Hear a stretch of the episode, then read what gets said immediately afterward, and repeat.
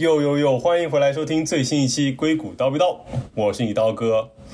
最近呢，越来越多的人就是开始结婚越来越晚，甚至有些人选择不结婚。这次呢，我就请来我的好友丁丁，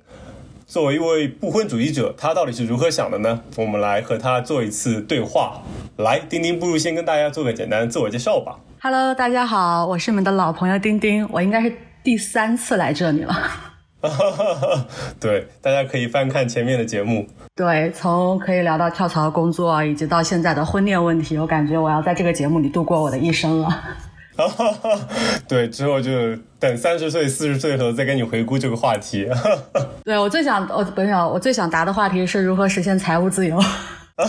希望有一天，可能我的第一千期节目，我可以请你来聊这个节目。你可以希望我点好吗？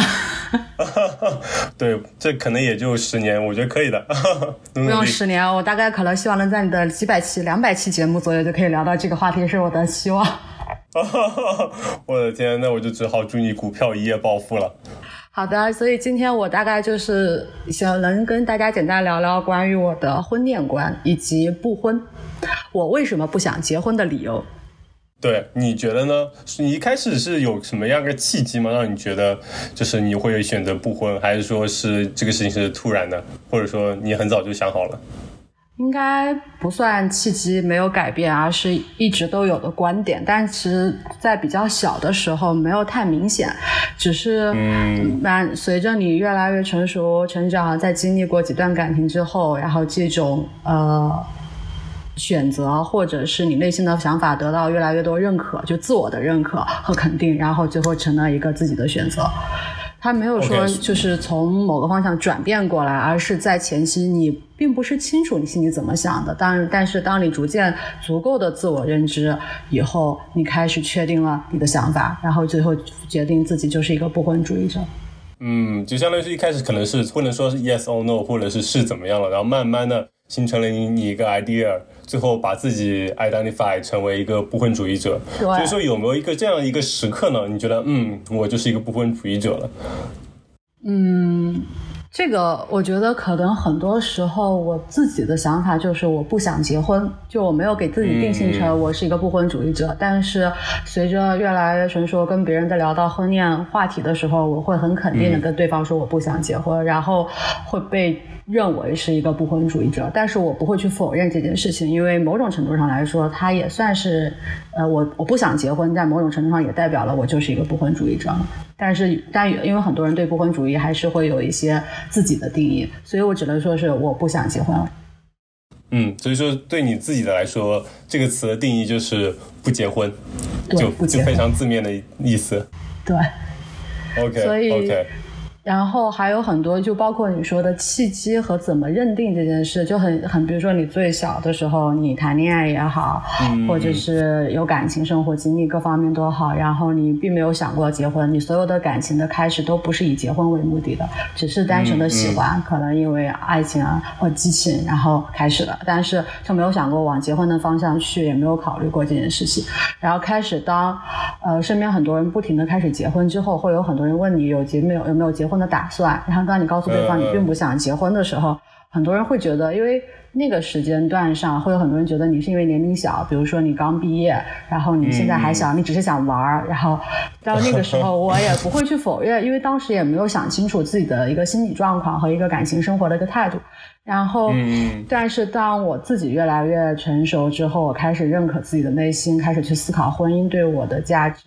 还有我自己的呃感情观以及婚姻观念，以后我就越来越确定，并不是因为年纪决定了，我觉得我还有时间玩，我可以不结婚，而是我本身并不想结婚。嗯嗯嗯，OK。那首先从你刚才前面讲的，其实也有提到，你虽然说不婚，但是并不说代表不恋，你就还是会愿意跟别人谈恋爱，只不过你不想步入婚姻这个殿堂。对。或者说，这个婚姻根本对你来说不是一个殿堂。我 婚姻是座围城，我觉得这这个形容是最正确的一个。嗯嗯嗯嗯，我没有褒贬之意，不过这是因为你不想给承诺吗？还是说是婚姻这个事情让你觉得可能未来会带给你更多的困扰，而不是开心，所以说你就想避免这件事情？我觉得首先要考虑清楚婚姻，你你怎么认看待婚姻和你怎么你认为婚姻是什么？很多人会觉有有每个人结婚的目的又不一样，有人会觉得婚姻就是爱情或者一段关系的最终确定，是一个契机转变，把两个人变成一个集体，然后形成一个稳固的家庭。然后也有人会有传宗接代的考虑，就是希望自己能有子嗣。然后还有人的婚姻可能是寄希望于生活中有一个依靠。就是每个人对婚姻他是有自己的看法的。那对于我来说，我本质上是觉得婚姻它没有任何意义，它就好像是一段契约关系的契约，两个人在一起 签订了一份契约，要对遵从契约上的事情，要对彼此忠诚。他对他有责任感，他有非常强的肯定呃，就承诺吧，承诺和责任。然后你们相当于就是，但是你既然要签一份契约，然后要付出一份责任，你必然是希望有所收获的。对。然后，那么就是我觉得婚姻这个契约对我来说的收获不是很大，就是我并不太认可我能在婚姻当中会有多少的收获，我不认可它这个能给我带来的价值。嗯，对，你也说到了婚姻带给你的价值，那是不是我们可以简单从几方面来聊？比如说带给你的亲密感受，带给你的比如说经济价值，比如说对不确定性的预防能力等等，你是怎么考虑呢？是你考虑了比如说几方面吗？嗯，对，都有吧。首先就是你说的，呃，我们从最现实的角度出发，就是经济学，就是婚姻能给你带来多少的经实际的经济价值。然后我本人是一个还是比较有事业心的人，然后我对自己的事业，我在事业嗯工作当中获得的价值，自我价值认可度会非常的高，高于我在一段。家庭当中投入获得的那种价值的认同感，嗯，也就是说，比起获得伴侣的认同，我更愿意获得社会普，就是付出的时间和精力获得的工作成效，获得了更广泛的这种呃社会意义上的价值认同，这种带给我带给我的自我满足感更强。二来就是，如果当我的事业心更重一点，它必然能保障我一个很不错的经济生活条件。有的人可能会希望通过婚姻能更好的提高自己的经济日常生活，但是我觉得，与其通过一段婚姻，然后跟别人一起来提高这种经济生活，完全的靠自己来提高自己的生活质量水平，是我更舒服的一种方式。它具有更高的掌那个自我掌控性吧。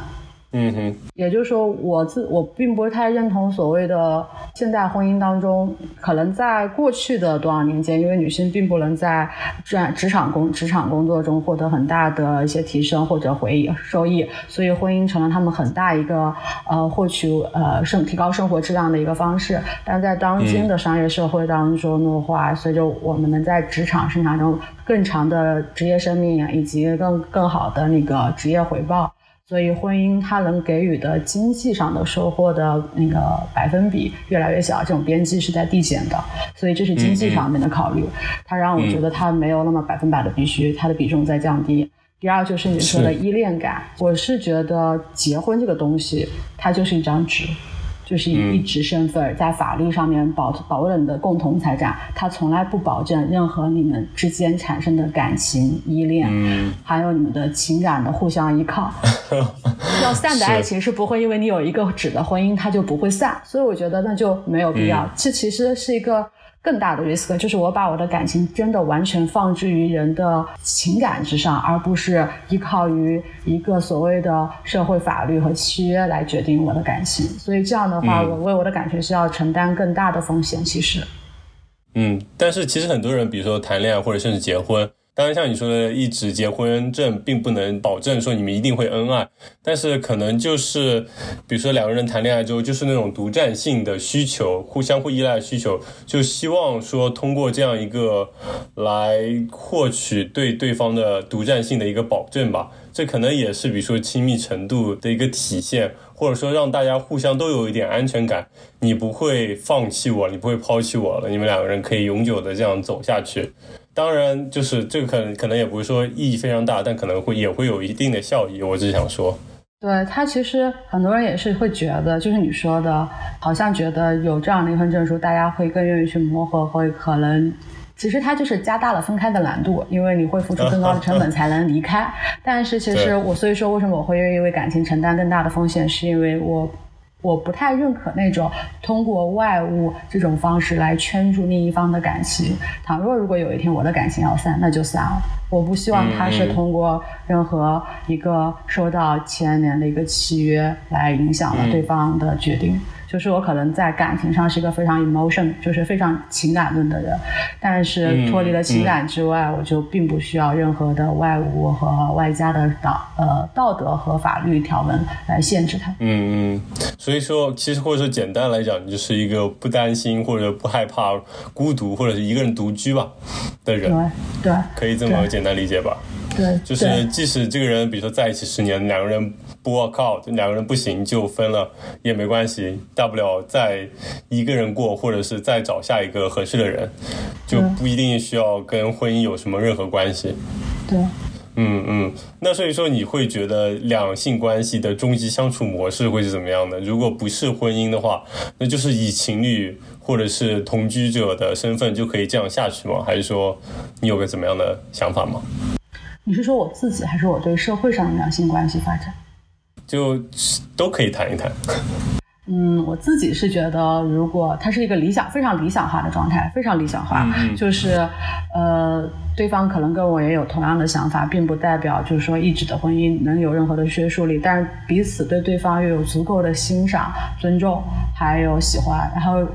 在这个上面，就是在生活上面磨合的很好，可能就会可以长久的相处下去。但如果有一天就说你说了，比如说过了五年、十年，这种感情没有了，大家彼此也不再有任何的喜欢，或者是想要换一个新的人，或者是喜欢上了新的人，这样的话，这份感情就结束了。虽然它可能会很伤，对当时的你来说，因为你要抽离一个非常大的生活习惯。但是我觉得。嗯，还是可以接受的，就是面对当时那样的变故，自己心里还是可以接受的，因为这就是你说的一个问题，就是我觉得我是一个很能面对孤独的人，因为我始终觉得人活在这世上，人。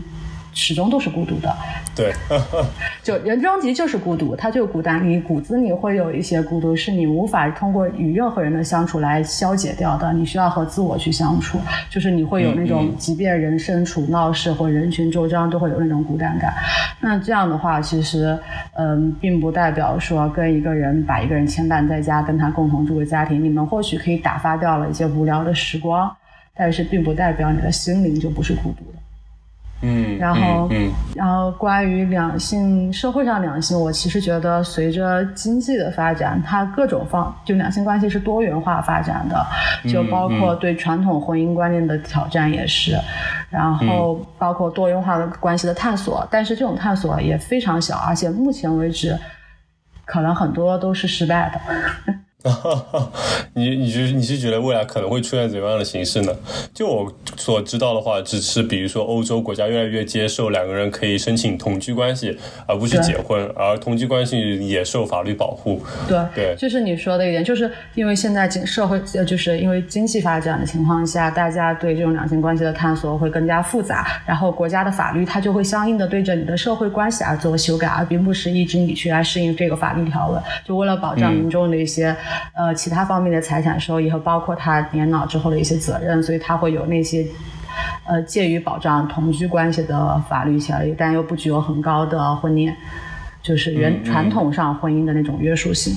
就这就是一种这就是一种变化，就是一种婚姻方式的一种转变和趋势。嗯嗯。呃，我又觉得其实就包括一些两性学家，还有一些心理学家做一些社会调研来说，从一零年到一四年为止得到的一些统计数据，百分之八十的世界人口的婚姻还是维持在一个呃，就正常人的婚恋还是维持在一个相识相恋进入婚姻，然后可能婚姻会经过四五年走向破裂，但是经过一两年，他会再次走入婚姻，就是人类是就是乐此不疲的在进入一段又一段的婚姻，嗯，就是说明可能。对于大部分的人群来说，找一个人共同生活一段时间是他们非常舒适的一个状态。就所以他们会，即便失败了，他们还是会又有勇气在休整之后重新出发，再次步入殿堂。这很有意思。等等等等等等，你刚才百分之八十的意思是每百分之八十的人都会离婚一次吗？还是百分之八十人会进入婚姻的殿堂？百分之八十会进入婚姻，但是这个百分之八十当中有超过一半的离过婚。嗯，是的，其实从很多的统计数据上来讲，的确，最近以来就是结婚率下降，离婚率上升。我觉得也很可以理解，因为就从简单理论来讲，就是随着人们的物质水平提高，你其实对一段婚姻的期望会越来越高嘛。因为你其实一个人就可以过得很好，那么你为什么还要找一个人待在一起呢？那肯定是因为他能带给你更好的一些东西。那么现在大家物质水平挺高，那至少经济可能精神方面都不是特别缺失，所以说其实大家可能对婚恋的要求就会越来越高，于是。结婚率就下降，然后伴随着可能大家也对婚姻中的不满意，所以离婚率上升。所以说，可能也像你刚才说的，未来的这个结婚形式可能会更多元化，但是可能也是一个怎么说探索的过程吧。我记得之前也听说是法国的申请同居的人数已经超过申请结婚的人数，所以说可能也会像你刚刚说的，大家会乐此不疲的找一段人。待在一起一段时间，无论是结婚还是同居的形式，然后可能不 work out，然后可以再换一个。所以说，可能将来不知道有没有可能，一就是同居代替婚姻，二婚姻再也不再象征永恒，而是只是一段时间的 commitment，一段时间的承诺。嗯，可能会有这种倾向，但我觉得大部分人对婚姻的想法还是比较始终的，就是他希望这个婚姻，没有人希望他进入第一段婚姻的时候，他这个第一段婚姻就要迅速的结束，对吧？他他你没有办法决定他的结束，但是你还是希望他是一个啊永恒的，这是很多人对婚姻的看法。还有一点就是我说的认认知价值认知，就是很多人有呃集体感。他会觉得跟另外跟他的另一半组成一个集体和家庭的时候，那种团结在一起的状态会让自己很舒服。他能从集体当中获得一些自我情感。的需求的满足，但是我可能并没有办法在这种集体感中获得满足，就是因为婚姻其实是你跟一个人长久亲密的相处，所以你的人生的缺点、性格的缺陷，还包括生活习惯各方面，是不断暴露在另外一个人的生活之下，并且你可能会不停的会受到苛责，这是一个双向的。然后，如果你没有不是那种特别高的在。你喜欢集体生活，或是比较呃喜欢集体容易高于自身选择的人的话，可能就并不是很适应婚姻生活，就是这样原因。然后我本人可能就是更偏向于，其实某种意义上来说是自我吧，就是我会更认同我自我的内心和自我价值感。对，其实你刚才提到重重要一点，你说那个集体其实就是人对归属感的需求嘛，其实也就是对亲密关系的一种需求。那可能很多人就是从比如说朋友或者父母那里不够，就需要比如说婚姻关系就有个 commitment，有一个非常可靠的一个亲密关系的来源，所以说大家可能会比较满足。但是对对你来说，你本来就可能比较适应孤独这种状态，那么可能就可以推理出你对归属感和对亲密程度的需求没有那么高，所以说你其实也觉得没有婚姻也 OK，我已经有朋友了，我已经有父母了，我有我的亲朋好友。就可能已经不需要再有一段稳固的婚恋关系来给你提供归属感这种体验了。嗯，某种意义上是的。还有一个就是可能关于爱情的看法吧，就是我不把婚姻和爱和爱情等同。对，就是对我来说，爱情它是一爱情，然后它同亲情、友情一样，都是你生活中的一种情感需求和情感体验，所以它可能因为比较。珍贵，但是所以就经常会被各种文艺作品歌颂，但是它在我心中的比重并没有超过另外两项，所以我对它有需求，但没有那么高的需求，觉得如果没有爱情会不能，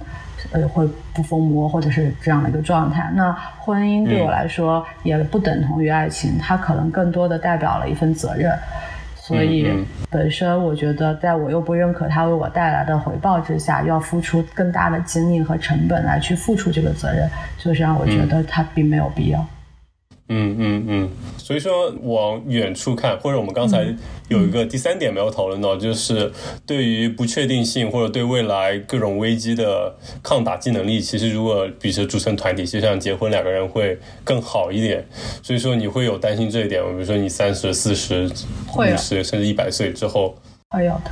就是一个现实问题。就是在我开始思考，我到底是因为年纪小而不想结婚，还是因为我本身就不想结婚的时候，开始思考，当我老了怎么办？并且这个想法是大概隔三四年会再重新 verify 一次的，就是会再次自我认同一下，我是否依旧不想结婚。到目前为止，它是非常 continue，就是非常持续性的肯定的是不想结婚。然后我每次认可的时候，我觉得我人生最大的问题就是需要解决的问题，就是我拥有足够的呃。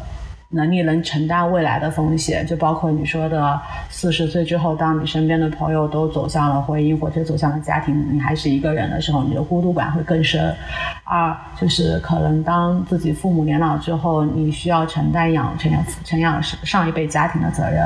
然后。这些经济压力，还有三就是在你老了之后，你对自我的一些呃自我供养的一些经济压力。所以我觉得最大的问题就是大部分是经济压力。经济压力如果能解决的情况下的话，情感需求其实对我来说并没有那么的艰难。嗯，那你不会说，比如说担心未来，比如说再想长远点，以后自己老了之后，或者就是遇到一些什么意外情况？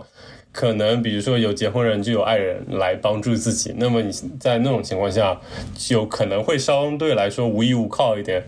嗯，比如说朋友也不一定能说是随叫随到，所以说就有这方面的顾虑吗？有啊，有啊，就是。你肯定会是遇到了，比如说紧急情况这种情况下，你你肯定一个人的话一定是无依无靠的，然后你肯定朋友或者是家人都没有办法积极的响应，像伴侣一样嘛，毕竟你跟他是一个家庭。这个时候就是你既然逃脱了那个责任，你必然要承担他的一些代价，这就是代价。嗯嗯嗯嗯，对。但所以说，相比于这种代价，你觉得那个结婚的代价更高？对。就是因为，首先，它在未来，它其实是一种你现在并不确定那种代价会有多高的。然后，嗯，其实大部分情况来说，还很多都是经济问题。对，其实如果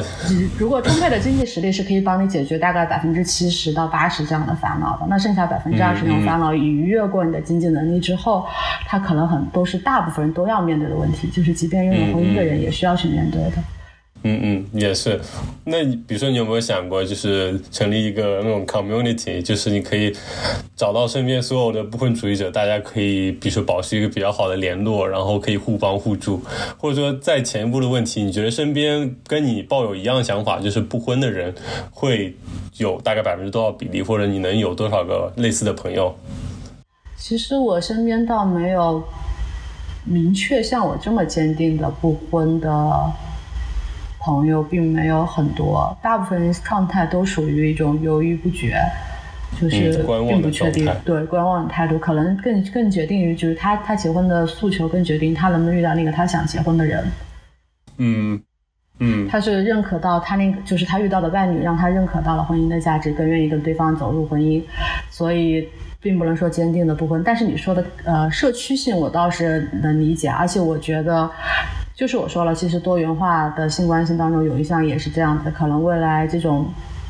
互助型的社区，即便不用我主动去找，它也会出现。就好像现在的高级养老社区，其实 到未来，其实到未来之后，这样的共住社区也是会有的。包括其实现在国内你也能看到有一些呃专专门的。中小型女性公寓就是出于对女性房客的保护，由女性共同组织下来的一种社区型，然后只接受女性房客入住，就是会形成一种比较稳定、安全、可以互帮互助的氛围。那么在未来，因为不婚主义的壮大，或者是因为选择不婚的人就经济能力越来越好，选择不婚的人越来越多，这种社区可能它自然而然就会出现，它不需要我在现在去思考要不要去做这样的事。如果真的到未来我需要的话，我也愿意作为一个这样的责任去推动成立这样的一个社区。嗯嗯嗯，对，而且我觉得可能社会也会越来越开放，对，像比如说抱有你这样想法的群体会越来越友好，可能也会有一些相关政策去扶持之类的。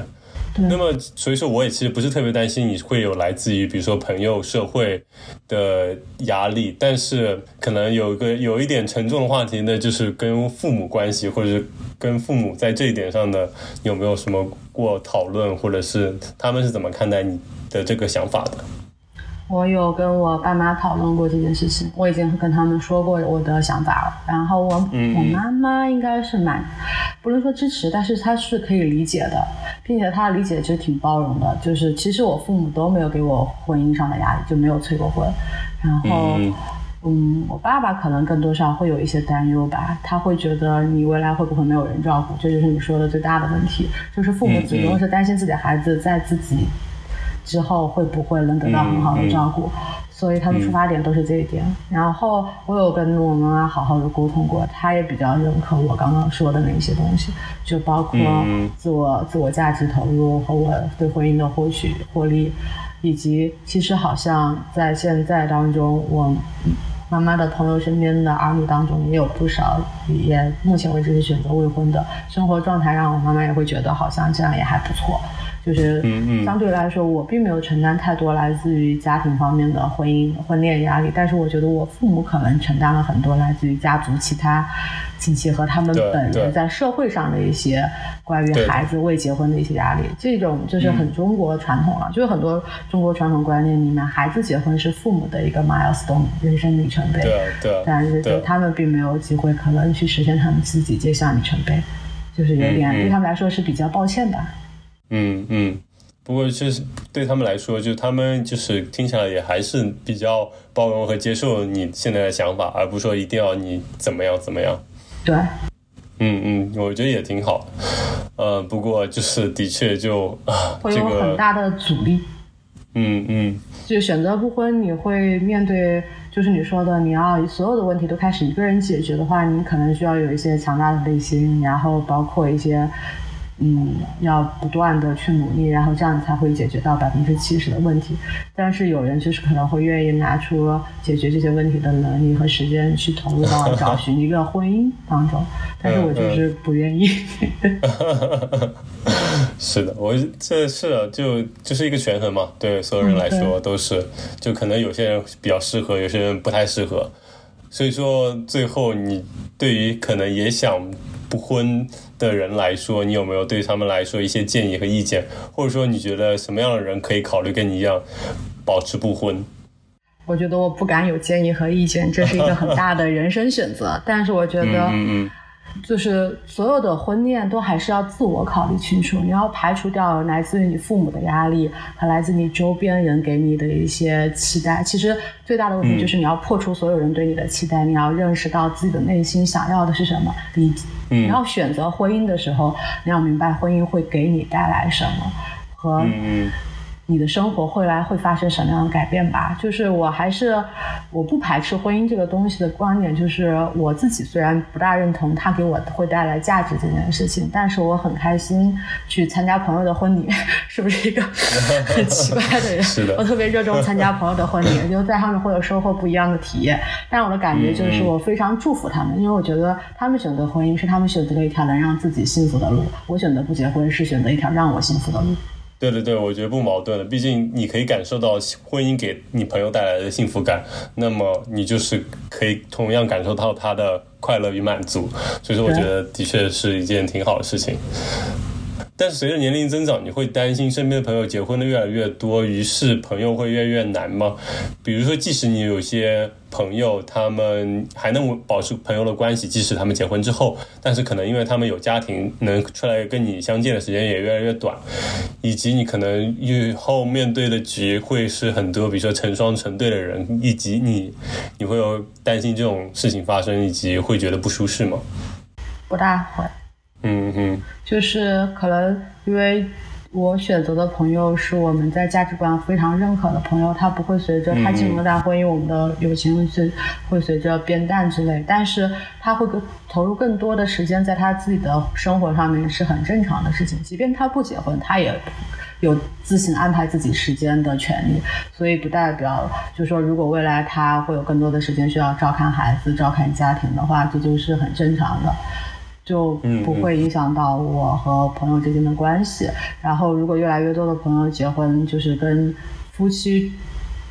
其实我还是有挺多朋友结婚的，但跟他们一出出去交流玩耍的时候，不会有太大的尴尬或者是障碍。像另下另外的就是，你人生会有一些稳定的好朋友，你们可能的关系会终身持续下去，但你依旧还是会有不断的场所和契机去认识一些新的朋友。就这些朋友的新鲜，也许他们可能只是陪你走过人生的某一个阶段和某一段路，但都是还挺不错的经历。他也会在不停的换。然后你的社交需求一共就那么大，他不会说是不没有没有办法得到满足的。嗯嗯，对，所以总结来说，还是因为你个人能比较适应孤独，或者说对亲密关系的需求没有那么大，所以说就还 OK。而且其实就是你说的。呃，我还是比较社交型是人格的一个人，所以就是我应该是有方法可以去满足自我的社交需求的。我不会在现在担心未来朋友都结了婚，而我的社交需求得到满足这件事情。嗯嗯嗯。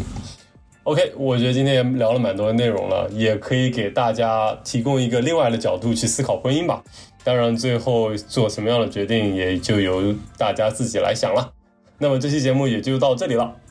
我们跟大家说再见吧。拜，希望大家都能找到自己的幸福。